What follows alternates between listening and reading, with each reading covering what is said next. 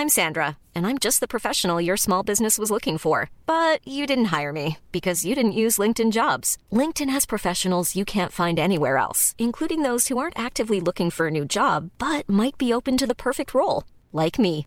In a given month, over 70% of LinkedIn users don't visit other leading job sites. So if you're not looking on LinkedIn, you'll miss out on great candidates like Sandra. Start hiring professionals like a professional. Post your free job on linkedin.com/people today. Exercice de théâtre numéro 54. À quoi ça sert? Théâtre à emporter est un podcast où je propose des exercices de théâtre à ceux qui l'enseignent, mais aussi tout autre enseignant, éducateur, coach et parent.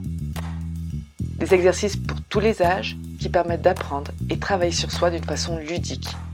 Et je vous ferai part de mon expérience, de ce que chaque activité a apporté à mes cours et à mes élèves et quelques anecdotes.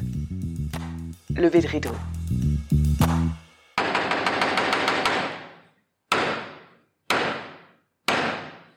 Bonjour, pour cet exercice, nous allons avoir besoin de minimum une personne.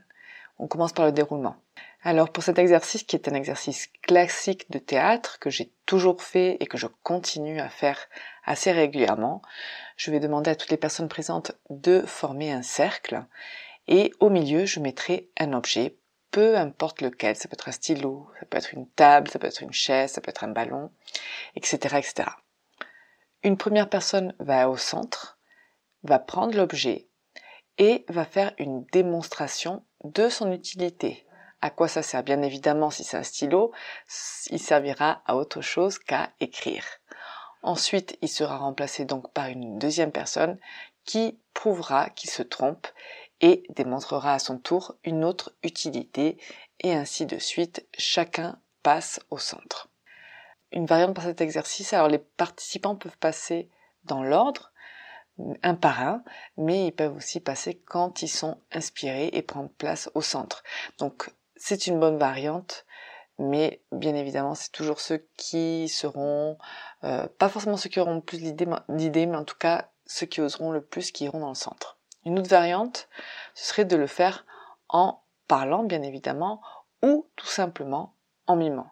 Donc on peut choisir un des deux, tout dépend ce qu'on veut et ce qu'on espère tirer de l'exercice. Alors mes observations durant cet exercice.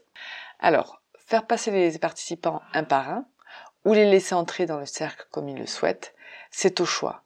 Moi, j'aime bien faire un par un, par exemple, en faisant le premier tour, peut-être un deuxième tour, euh, parce que bien évidemment, au début, c'est toujours un peu les mêmes idées qui arrivent, mais à partir du deuxième ou du troisième tour, j'aime bien que celui qui est inspiré aille au centre, et c'est le premier arrivé qui pourra donner une idée.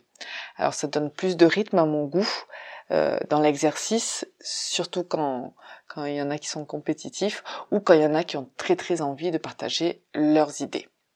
Alors comme beaucoup dans ces exercices, comme je vous le disais, que chacun propose une idée, oui, c'est au début, c'est toujours un peu les mêmes idées. Alors n'hésitez pas à laisser traîner et que ça dure. Et bien évidemment, les meilleures idées, les plus originales arriveront d'elles-mêmes. Alors c'est un exercice classique, comme je vous disais, qui marche à tous les coups et il y a toujours énormément de propositions. Ça peut être, comme je vous disais, n'importe quel objet, mais ça peut très bien être aussi un mur. On peut vraiment laisser libre cours à notre imagination. Moi, je le fais en cercle souvent pour les avoir proches, mais euh, ça peut très bien être euh, une personne sur scène et tous les autres assis et ainsi de suite, ils tournent. Attention, s'ils peuvent utiliser la parole, ne pas les laisser s'étendre. Il faut que ce soit clair, court et résumé. Le but n'est pas de parler pendant trois heures. Les mots-clés pour cet exercice est l'imagination, l'agilité mentale et l'ouverture d'esprit. C'est un exercice qui marche vraiment à tous les coups. Il ne faut pas hésiter à le faire et le refaire et le refaire. Même moi, comme prof, euh, j'aime bien rentrer de temps en temps et me rafraîchir un petit peu euh, les idées et l'imagination avec cet exercice. Je vous dis à très bientôt.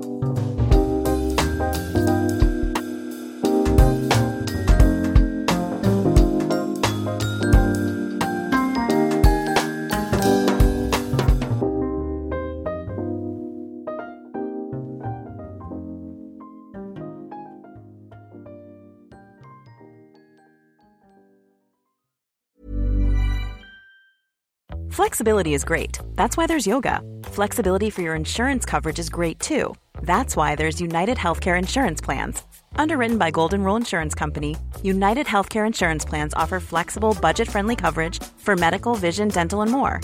One of these plans may be right for you if you're, say, between jobs, coming off your parents' plan, turning a side hustle into a full hustle, or even missed open enrollment. Want more flexibility? Find out more about United Healthcare Insurance Plans at uh1.com.